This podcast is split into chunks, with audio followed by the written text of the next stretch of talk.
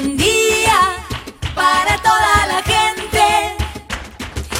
Buen día Soldati, edición Quédate en casa. Son días que necesitan de nuestro compromiso de quedarnos en casa. En FM Soldati, no por eso vamos a dejar de ser comunicadores y comunicar. Aprovechamos los límites que se presentan para llevarte por WhatsApp las noticias y la información que necesitas. Vos quédate en casa. Va a ser un buen día Soldati, pero vos nos vas a escuchar cuando quieras. Mañana, tarde o noche. El sur está bien despierto. Participa enviándonos las ideas y contenidos al 11 36 888791. Estamos a la distancia, pero juntos. Buen día Soldati. Hoy quédate en casa. Vamos a estar hablando con Naila Loitegui, comunera de la Comuna 8, sobre las acciones concretas que se están tomando en Soldati. Aislamiento, dengue y alimentos. Mariana Salgado nos trae la columna de ambiente para explicarnos bien cuánto afecta la planta de áridos de Varela y por qué. Nos comunicamos con profesionales del CESAC 24 con toda la información de salud y el reporte de cómo se están viviendo estos días en todo el territorio boliviano.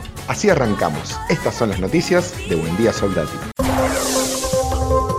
El Gobierno Nacional resolvió extender el aislamiento social obligatorio al menos hasta el domingo 3 de mayo. Alberto Fernández y Santiago Cafiero se reunieron en Olivos para definir el segundo plazo de extensión de la medida, que en principio sería hasta el lunes 27 de abril. El criterio para el anuncio que realizará el presidente es comunicacional. ¿Qué horizonte conviene fijarle a la población para volver a prorrogar el confinamiento?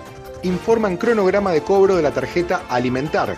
El Ministerio de Desarrollo Social de la Nación dio a conocer las fechas a partir de las cuales estarán depositados los fondos de la tarjeta Alimentar en las cuentas de Asignación Universal por Hijo en las provincias de Chubut, Corrientes, San Luis, Misiones, Tierra del Fuego y Ciudad Autónoma de Buenos Aires. Las fechas de pago para DNIs terminados en 0 serán el 8 de abril, en 1, 13 de abril, en 2, 14 de abril, en 3, 15 de abril, en 4, 16 de abril, en 5, 17 de abril, en 6, 20 de abril, en 7, 21 de abril, en 8, 22 de abril y en 9, 23 de abril. En la ciudad de Buenos Aires se distribuirán 41.043 tarjetas, como parte de las 400.000 tarjetas alimentar que aún no se distribuyeron por la suspensión de operativos debido a la cuarentena. De ese modo, se garantizará que el dinero de la tarjeta llegue a las madres y padres con hijos e hijas de hasta 6 años que al momento estén percibiendo la asignación universal por hijo, en embarazadas a partir de los tres meses que actualmente persiguen la asignación universal por embarazo y personas con discapacidad que también reciban la AUH. El gobierno porteño transformará un conjunto de parroquias, centros comunitarios y hoteles en centros de resguardo para adultos mayores de 70 años residentes en zonas vulnerables de la ciudad.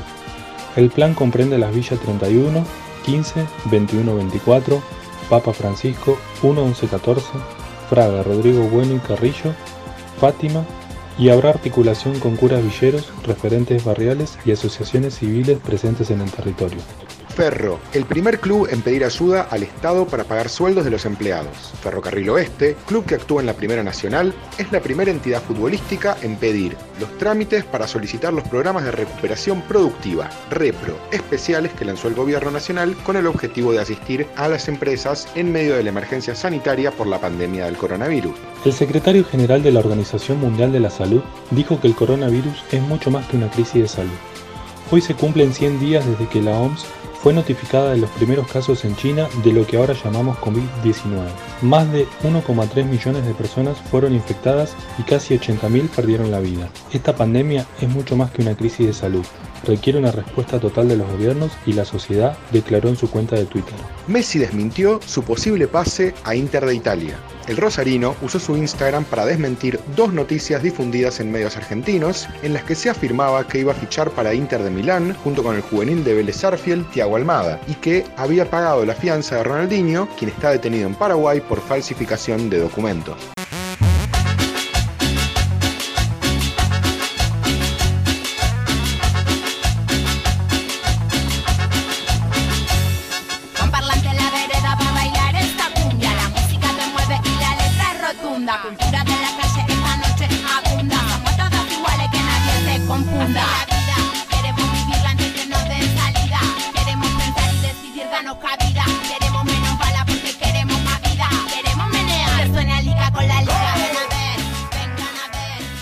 Soldati y somos de la Comuna 8, por lo que es clave para todos los vecinos saber qué ocurre en la Junta Comunal. Para eso, hoy estamos comunicados por WhatsApp con Naila Loitegui, una de las integrantes de la Junta Comunal. Buenas Naila, contanos, ¿qué acciones está tomando la Junta Comunal en estos tiempos de pandemia para la Comuna 8?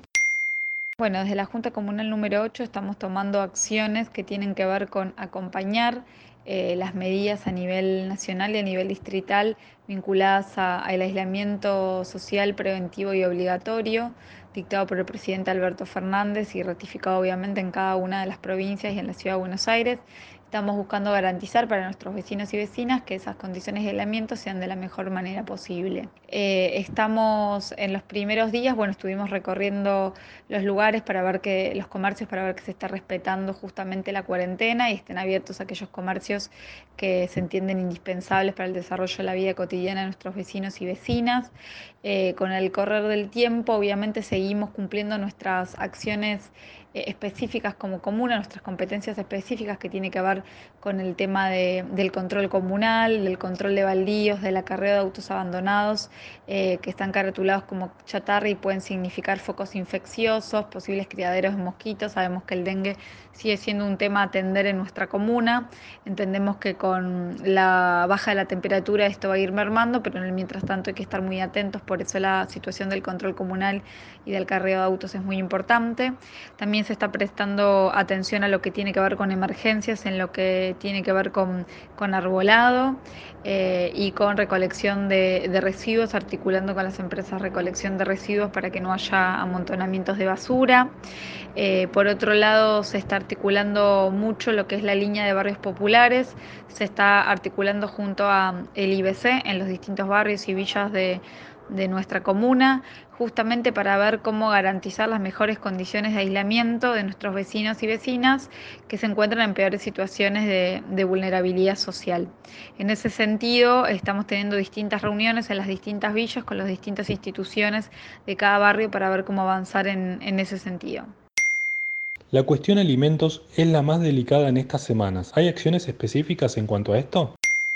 En esto que tiene que ver con la intervención del Instituto de la Vivienda de la Ciudad junto a la comuna abordando la emergencia de los barrios, nosotros estamos pidiendo obviamente al gobierno de la ciudad a través del Ministerio de Desarrollo y del Instituto de la Vivienda que pongan un mayor énfasis y mayor celeridad en, conseguir los recursos necesarios, en conseguir los alimentos eh, que nuestros barrios necesitan para poder garantizar condiciones de alimentación eh, dignas para, todos los que viven eh, en nuestros barrios.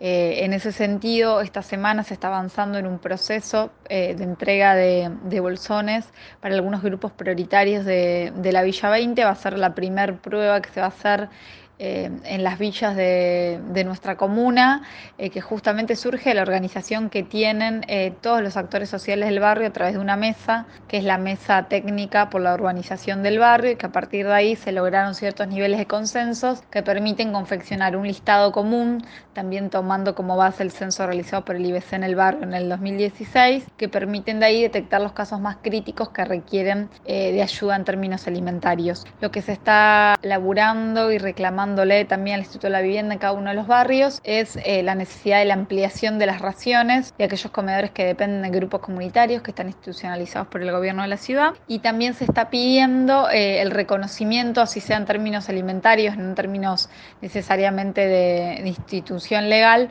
para aquellos merenderos y comedores que vienen funcionando de hecho hace muchísimos años eh, y atendiendo las necesidades de los vecinos y vecinas. Entendemos que en este momento la provisión de alimentos para esos grupos, como también obviamente de, elementos de limpieza se vuelve prioritaria para poder salir adelante y para que nuestros vecinos y vecinas que han perdido muchos sus fuentes de trabajo formales o informales puedan salir adelante y seguir sosteniéndose como corresponde con dignidad.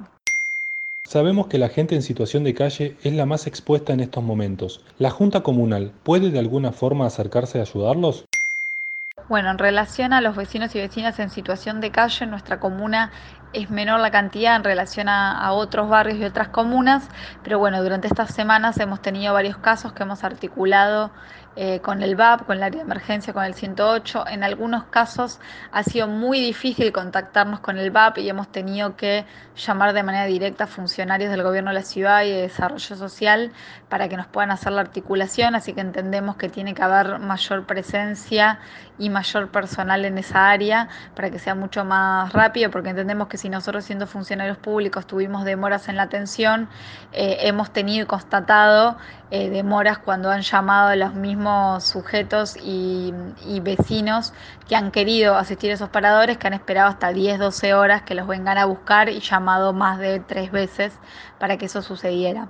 Eh, en la comuna se han inaugurado dos paradores, uno hace dos semanas y otro el viernes pasado. Los dos se encuentran en Parque Roca. Eh, la infraestructura de esos paradores es buena porque se realizó para los Juegos Olímpicos de la Juventud. Tienen, son dos grandes salones muy grandes que tienen baños y duchas en buenas condiciones. Uno es para hombres eh, y el otro es para familias, en el que están hombres, mujeres, eh, hijos e hijas. Duermen en la noche por separado, pero durante el día pueden compartir eh, los distintos momentos para justamente mantener la cohesión familiar. En estos casos, lo que estamos reclamando es mayor celeridad para dotar a los espacios de, algunos instrumentos que, generen que el espacio sea más ameno, por ejemplo, algunos juegos, lápices, eh, hojas para los niños y niñas, alguna alfombra para que se puedan apoyar y estar jugando, también mesas y sillas, porque en el parador de hombres hay, pero en el de familias todavía no, y a la hora de la comida eso se complica. Hay mujeres a las que no le queda otra opción que estar en el periodo de cuarentena conviviendo con una persona violenta. ¿Cómo ven estas situaciones? En relación a las situaciones de violencia de género, hemos visto el aumento de la tensión eh, al interior de cada núcleo familiar y muchas veces justamente de la explosión de actos de violencia de género hacia las mujeres y hacia hijos e hijas. Hemos estado atendiendo, articulando mucho con el Ministerio de la Mujer, eh, salió hace poco una resolución que permite justamente que aquellas mujeres con hijos e hijas que se encuentran en situación de, violencia o estén yendo a la denuncia bueno, o a sentirse a salvo de la persona agresora puedan circular libremente por la calle sin ser eh, paradas por, por, las fuerzas de seguridad. Eh, hemos tenido también, gracias a operativos que hemos articulado con el Gobierno Nacional, como por ejemplo la semana pasada en INTA, y en Carrillo y en, bueno, en otros barrios también que no son de la comuna. Hemos tenido operativos de inscripción al IFE, al ingreso familiar de emergencia, asesoramiento de ANSES y realización de, de DNI por parte de RENAPER y a partir de ahí hemos logrado detectar ciertos casos de violencia de género que han podido ser abordados a partir justamente de la llegada del Estado a esos territorios, algo que nos parece central destacar y por eso entendemos y estamos convocando a todos nuestros vecinos y vecinas a, ser parte de la defensa de, las mujeres eh, en relación a estos actos machistas y, violentos. Entendemos que todos somos parte eh, y que si estamos viendo algo, estamos observando una situación de violencia de género, es nuestra obligación eh, hacer la denuncia y poder acompañar a aquellas mujeres que, la están pasando mal. Entendemos que hay una mirada del Estado Nacional en ese sentido necesitamos que la ciudad profundice las políticas de acompañamiento a las mujeres porque todavía falta y necesitamos más presupuesto y espacios físicos para que eso suceda. Por último, todos estamos esperando que el frío ayude a que disminuya el dengue, pero también, ¿hay acciones desde el gobierno de la ciudad? En relación a, los casos de dengue y al aumento de los casos de dengue, se están realizando las fumigaciones. Entendemos que todavía de manera lenta, pero se están realizando eh, y siempre las fumigaciones se realizan en aquellos casos confirmados de dengue. Si hay una persona eh, que tuvo un caso de dengue confirmado en este año, eh, desde el centro de salud y también desde la comuna se informa al área de salud comunitaria y a partir de ahí se eleva un listado para que las casas de esas personas y las casas o zonas aledañas sean fumigadas. Eh, el gobierno de la ciudad lo que nos plantea es que la fumigación solo sirve en esos casos específicos donde el mosquito ya está para matarlo, pero que no sirve para eliminar criaderos, por lo cual la fumigación es una medida provisoria para aquellos casos críticos que ya tienen dengue, que tienen posibilidad de contagiar a, vecinos o vecinas de su alrededor, justamente porque el mosquito está dando vueltas y puede volver a, a picar una persona infectada, entonces infectar a otra, pero obviamente la solución principal es el descacharreo. Hay que fijarse adentro de cada casa que no quede eh, acumulación de agua en ningún tarro, en ningún balde, en ningún lugar de agua limpia sucia donde pueda acumularse agua y puedan generarse criaderos de mosquitos que tienen una gran resistencia en el tiempo. Así que es muy importante estar atentos a eso y obviamente también reclamarle al Estado de la ciudad las fumigaciones pertinentes en aquellos casos de confirmaciones de dengue. Hemos repasado muchos temas que nos importan mucho a todos los vecinos de Soldati. Muchas gracias. Ella fue Naila Loitegui, comunera de la Comuna 8 para FM Soldati 91.3.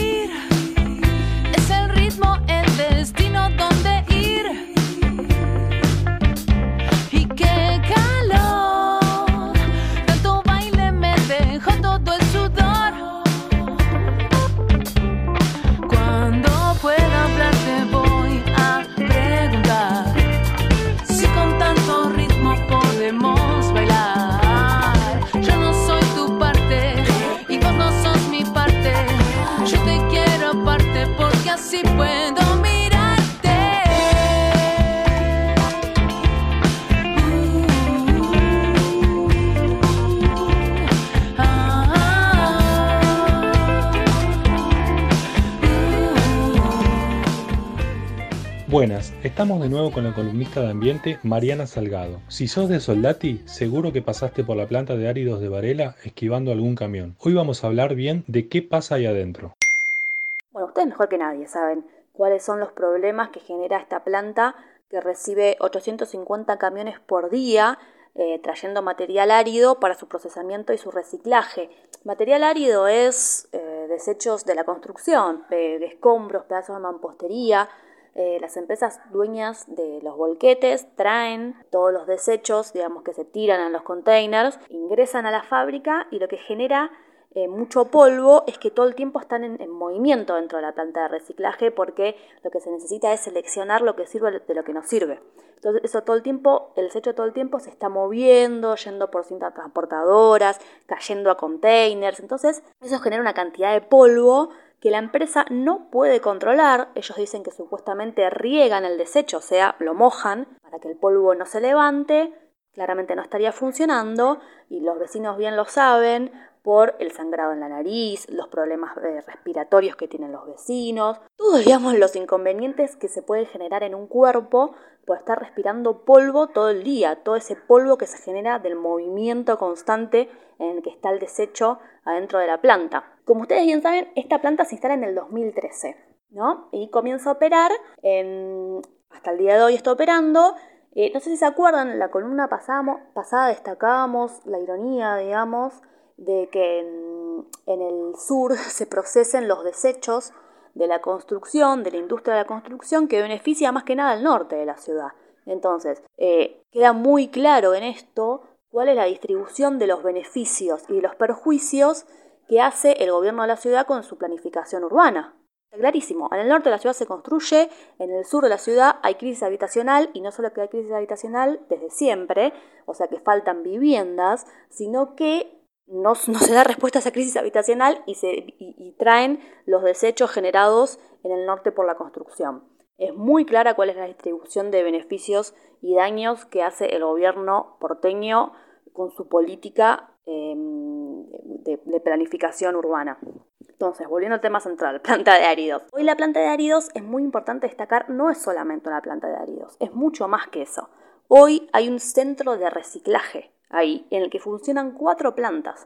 Funciona la planta de áridos, que funciona de 2013, y desde 2005 aproximadamente, no tengo el dato exacto, no porque no lo haya buscado, sino porque es difícil de encontrar a veces información sobre las, em, las cosas, las construcciones o, las, o, los proyectos de la ciudad y eh, es bastante difícil acceder a esa información, pero desde 2015 aproximadamente empezaron a funcionar tres plantas más en ese predio. Una planta que, que procesa desechos orgánicos, otra que de, procesa desechos plásticos y otra que procesa desechos eh, forestales, o sea, los restos de la poda básicamente. O sea que hay cuatro plantas funcionando en ese predio y, que reciben cuatro tipos de desechos distintos. O sea, es mucho más que una planta de heridos, es un centro de reciclaje monstruoso en términos de toda la capacidad que tiene de procesamiento de basura de todo lo que reciben. Y ustedes imagínense que, digamos, el problema de, que se, de una planta de residuos es que hay todo el tiempo basura ahí. Entonces, ahora no hay solamente basura área, sino que también hay basura orgánica, plástica y forestal. Ahora vamos a hablar un poquito sobre los, impactos ambientales que tiene todo esto, eh, pero bueno, es muy importante destacar que no es una planta de aéreos, es un centro de reciclaje de basura de muchos tipos. Entonces, Mariana, ¿la planta tiene impacto en la salud y también ambiental? ¿Cómo es eso?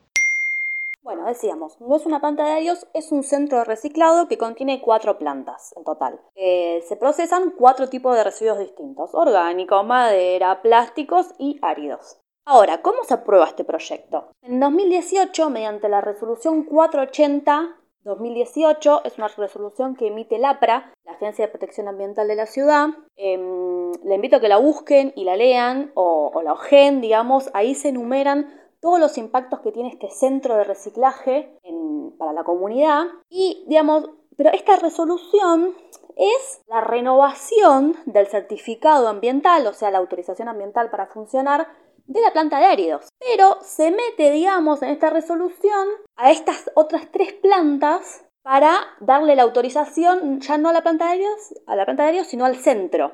Es medio una tramoya. Imagínense, por ejemplo, que yo, Mariana Salgado, me pongo una fábrica de galletitas. Después, en el mismo predio, pongo una planta que procese atún, una planta que fabrique botellas y otra planta que fabrique bombachas. Y después voy a la autoridad ambiental de la ciudad y digo, bueno, Quiero renovar mi certificado, mi autorización ambiental para funcionar. Ah, pero mira, te aviso que además puse otras tres plantas en el predio, ¿eh? O sea, es buenísimo. La norma, la normativa, prevé que las modificaciones tienen que ser avisadas con anterioridad. Digamos, yo no puedo hacer lo que quiero. Eh, todas las modificaciones al proyecto para el cual a mí se me otorgó la autorización, si yo modifico eso, tengo que avisarle a la autoridad. Pero bueno, acá parece que eso no pasó, al menos de esta resolución no surge que eso haya sucedido, porque la resolución em, dice, digamos, eh, dice que las plantas, estas tres plantas nuevas se instalaron y ya están funcionando, y que bueno, que entonces que ahora va a hacer el análisis de esas tres plantas, el análisis del impacto ambiental de esas tres plantas, y en función de eso otorga no otorga la autorización ambiental para funcionar de todo el centro. ¿Y para qué hacen esto? A mi, modo de ver, digamos, autorizan otorgan la, autorización ambiental de esta forma bastante irregular para, saltar, para saltearse la instancia de audiencia pública. ¿Por qué? Digamos, la, normativa sobre impacto ambiental de la ciudad, que es, digamos, la normativa que establece cómo deben obtenerse los permisos ambientales para funcionar, dicen que todos los emprendimientos que tengan la capacidad de afectar bastante a su entorno, tienen que pasar por una instancia de evaluación de participación ciudadana, ¿no? Una una audiencia pública. Pero, digamos, si yo no presento un proyecto nuevo, sino que eh, meto modificaciones un proyecto, ya la audiencia pública no mm, queda, si se hace o no, queda como a, revisión de la autoridad, ya no es obligatoria. Entonces, para mí, a mi forma de ver, lo que hicieron es meter la ampliación de esta planta de áridos para convertirla en un centro de reciclaje, que es muy distinto y es mucho más grande y mucho y puede traer mucho más perjuicios. Lo hicieron de esta forma para saltearse la audiencia pública porque ya venían teniendo problemas con los vecinos, como ustedes bien saben que están muy perjudicados por la planta de árido. ¿De qué hablamos cuando hablamos de impactos negativos? Les comentaba recién que esta resolución 480 eh, enumera cuáles son los impactos que va a tener el centro de reciclado en, la, en el entorno.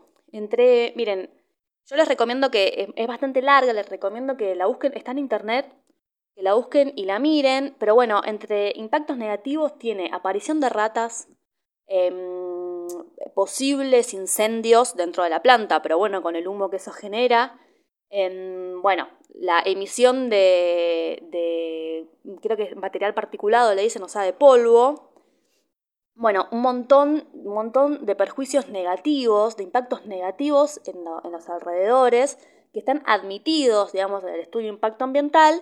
Lo que pasa es que después los estudios de impacto ambiental tienen, eh, en base a los impactos negativos, medidas de mitigación de esos impactos, y los vecinos bien saben que no funcionan. Porque, por ejemplo, una de las medidas de mitigación del impacto del polvo, que está admitido y que, y que se, se dispone como negativo, es el regado, digamos, del, desecho para que no se levante polvo y sabemos bien, sabemos perfectamente que eso no funciona. O sea que esta em, resolución enumera impactos negativos y también soluciones a esos impactos que ya sabemos que no están funcionando. Y de todas formas se le otorga la autorización no solamente del centro de la planta de aéreo, sino de otras tres plantas más, con otros tipos de residuos con los perjuicios particulares que tiene cada, cada tipo de basura. O sea, porque no es lo mismo la basura del material árido que la basura orgánica. La basura orgánica puede traer ratas, puede traer eh, olor, puede traer insectos. O sea, después el material forestal tiene otro tipo de perjuicios. Eso le suma complejidad al proyecto y complejidad a los impactos. Entonces, imagínense que no podían controlar los impactos de una sola planta de áridos, ¿cómo van a controlar los impactos de cuatro plantas en total, de tres plantas más? Entonces, es una situación a las luces bastante irregular. Y bueno, nosotros podríamos analizar si está bueno o no está bueno, digamos, que haya una planta de, procesamiento de basura en la ciudad. Y podríamos decir que sí, digamos, que está bien generar menos desechos, está bien, digamos, que, se genere eh, reciclaje, que se haga reciclaje y se generen, se pueda recuperar parte de la basura, la cuestión central es dónde se coloca, dónde se instala una planta así. ¿Por qué en Villa Soldati? ¿Por qué no ponen esta planta en Puerto Madero, digo yo? Que la población que vive en Puerto Madero es mucho menos vulnerable que la de Villa Soldati. Ahí está la política pública. ¿Por qué el gobierno de la ciudad decide construir a Villa Soldati en un gran basural a cielo abierto eso me parece que ahí está el eje de la cuestión. Entonces, ¿cómo lo podemos resumir para terminar de entenderlo? Entonces, tenemos una planta de reciclado, que inicialmente era una planta de áridos, se amplía, se amplía sin escuchar a los vecinos que de 2013 vienen denunciando cuáles son sus perjuicios eh, por la planta de áridos.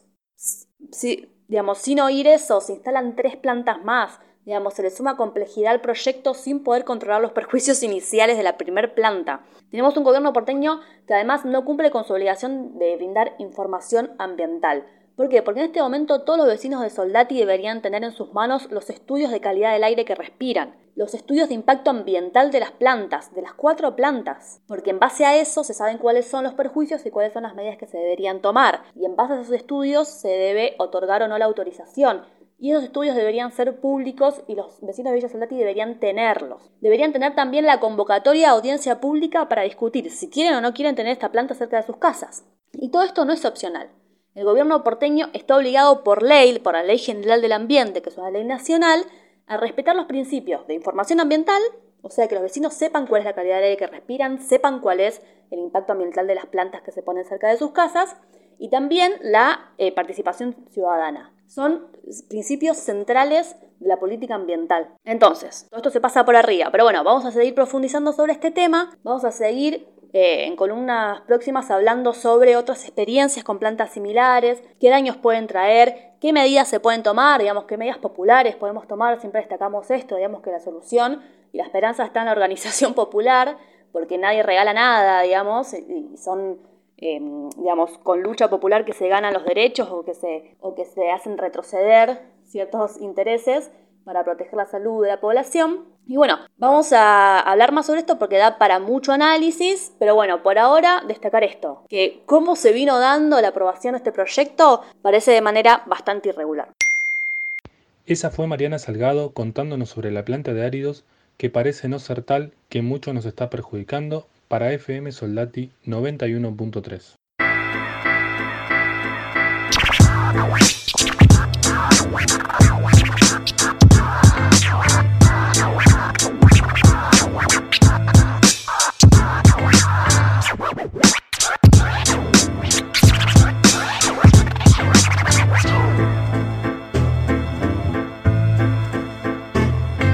Desde niña fui rompiendo el esquema de la vida, partiéndome la madre en cada menester que impida discutirme en laberintos que decían sin salida. Cuando veo a mi madre, el orgullo se destila por los poros. Y algunos me decían que solo podía hacer los coros.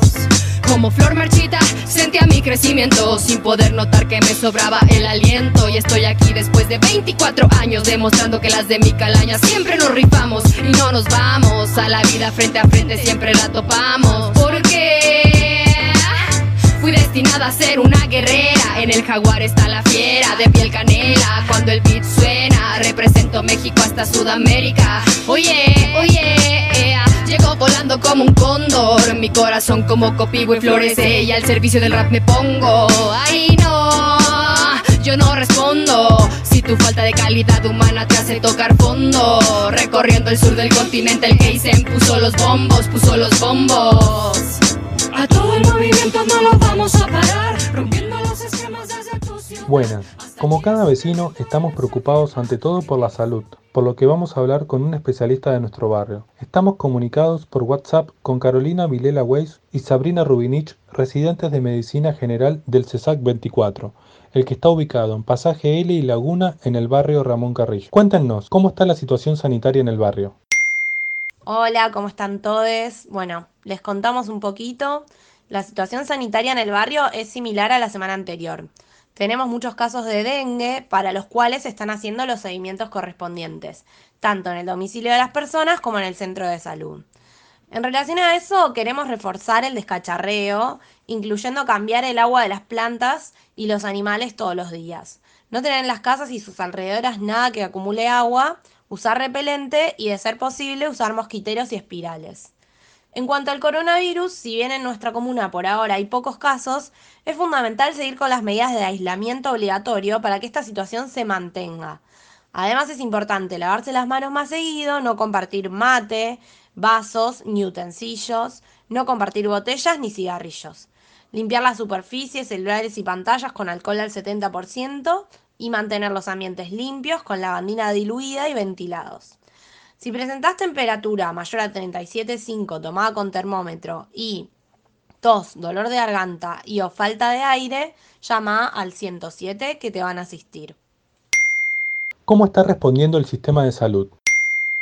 Hace semanas se viene preparando el sistema de salud para contener esta situación. Se han modificado las formas de atender en todos los efectores de salud. Se suspendió la atención para personas sanas y se está dando prioridad a la atención de urgencias y emergencias. Además, continúan funcionando vacunatorios, farmacia, entrega de métodos anticonceptivos, atención a personas embarazadas y entrega de leches.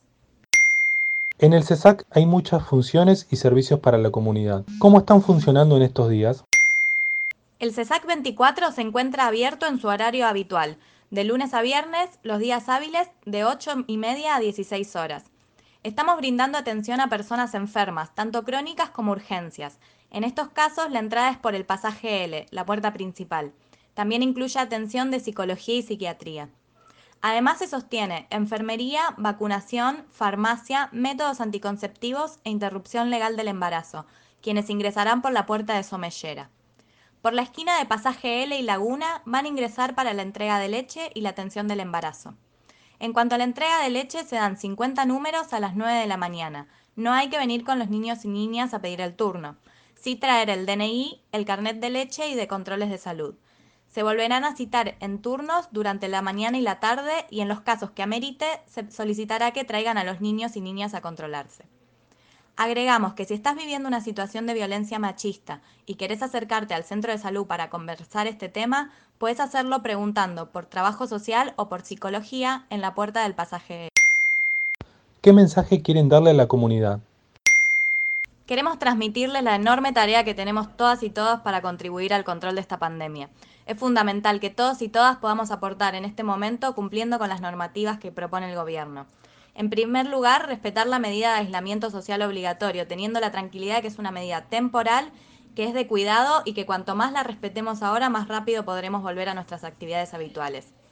Además, queremos transmitir a todas las personas que se encuentran cumpliendo la cuarentena en una situación de violencia machista o aquellas que conocen a alguien que está en esa situación, que pueden comunicarse al 144 o por WhatsApp al 11 27 71 64 63 para solicitar asistencia. En caso de una situación de riesgo, también se puede llamar al 137, que es una brigada específica para estos casos. Ellas fueron Carolina Vilela Weiss y Sabrina Rubinich, residentes de Medicina General del CESAC 24, ubicado en Pasaje L y Laguna, en el barrio Ramón Carrillo, para FM Soldati 91.3.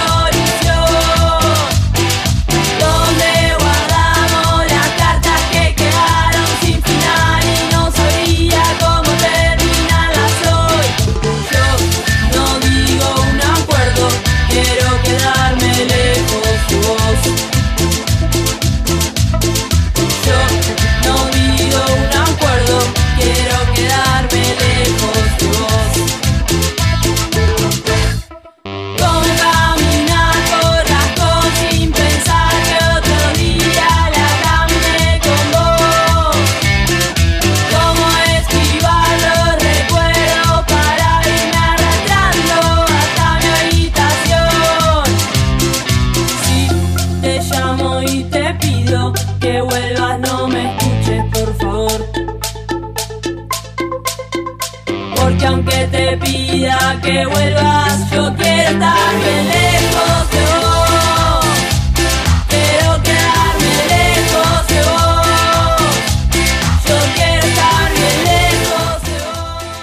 Vamos a escuchar el reporte desde la hermana plurinacional Bolivia por Radio CEPRA. Esta es una comunicación para Radio Comunitaria FM Soldati 91.3 de la ciudad de Buenos Aires. Somos Radio CEPRA 100.9 FM de la red gigantesca de afiliados CEPRA satelital. Bolivia cumple el día 18 de cuarentena ante la propagación del coronavirus. Vivimos actualmente en una emergencia sanitaria con un total de 264 casos positivos al momento 18 personas fallecidas en todo el territorio boliviano. Sin embargo, donde se encuentra la paciente cero, Oruro, uno de los departamentos que integra Bolivia, continúan con los ocho casos que detectaron, de los cuales cuatro fueron dados de alta. Es el único departamento que logró frenar la propagación del virus por una acción coordinada con autoridades locales y la sociedad civil de Oruro. En el departamento de Santa Cruz aumentan los casos, hasta la fecha suman 128 confirmados y 5 decesos. En el departamento de Cochabamba son 38 los casos positivos y 2 decesos, lo cual derivó en que los municipios como Quillacollo desde el viernes inicien una cuarentena total con cierre de mercados, entidades financieras supervisadas por el estricto control de las Fuerzas Armadas y policías. El departamento de La Paz son 7 los fallecidos y 39 casos positivos en una población de departamento, el alcalde del municipio de Patacamaya fue detenido en las últimas horas tras ser acusado de atentado a la salud al no evitar la realización de una fiesta patronal en plena cuarentena. En el departamento de Potosí, 10 casos confirmados y un fallecido. El departamento de Sucre tiene un caso positivo. El departamento de Tarija, un caso. El departamento de Pando, 10. En las últimas horas, el ministro de Salud, Marcelo Navajas, fue posesionado después de la renuncia de Aníbal Cruz en plena emergencia sanitaria. Deberá asumir la continuidad de este ministerio. Los sectores que sufren la cuarentena en Bolivia son la gente que vive del día, comerciantes, transportistas, lustrabotas, canillitas, entre otros. Ante esta situación, el gobierno para tratar de apalear hace una semana confirmó el pago de 400 bolivianos para ser destinados a la canasta familiar. Solo algunos sectores son beneficiados, lo que provocó que esta población beneficiaria se volcara a las entidades financieras provocando aglomeraciones y largas filas, exponiendo a personas de la tercera edad dentro de los grupos vulnerables. El martes 7 de abril, se vivió momentos de tensión luego de la llegada de bolivianos al paso fronterizo Chile-Bolivia, situación que fue impedida por los militares bolivianos. Por lo ocurrido, el director de migración Marcel Rivas informó que se habilitará la segunda fase del campamento denominado Tata Santiago en Pisiga, frontera con Chile. Están ya siendo contenidos por todas las unidades efectivas del, ejército, así como también de la policía. Vamos a establecer ya la segunda fase, el campamento B en Pisiga, el cual va a tener una capacidad de aproximadamente 400 personas. Pero ningún boliviano va a ingresar a nuestro país sin que ese centro de cuarentena esté establecido. Para Radio Comunitaria FM Soldati 91.3 de la ciudad de Buenos Aires, desde Cochabamba 100.9, integrando la red de radios comunitarias y el Centro de Producción Radiofónico CEPRA, les informó Roxana Arce Daza donde manda capitán, muere, muere, muere, muere marinero. Eso fue Buen Día Soldati, edición Quédate en casa en FM Soldati. Participa enviándonos las ideas y contenidos al 11 36 88 8791. Estamos a la distancia, pero juntes. Paso, somos odiados.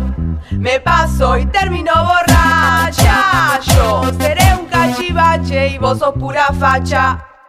Esto es lo que hay para decir, directo de Gascón que sabe que esto es resistir contra el desalojo y la fuerza de la polis. De todo para todos, que esto es para compartir. Dice así, supe construir un lugar donde vivir, así que nadie me va a convencer de que me tengo que ir. No me voy a ir, esta es mi casa. Vení, pasa, miremos desde la terraza. Cuando te miro todo, todo se me pasa. No hay nada contra la fuerza de nuestra raza. Yo te convido si te falta, a mí me sobra mucha grasa, nuevo horizonte, mamá, mamá, pasa asado, me paso, como sodeado, me paso, termino borracha, tengo buena suerte y mala racha, y me hago un asado.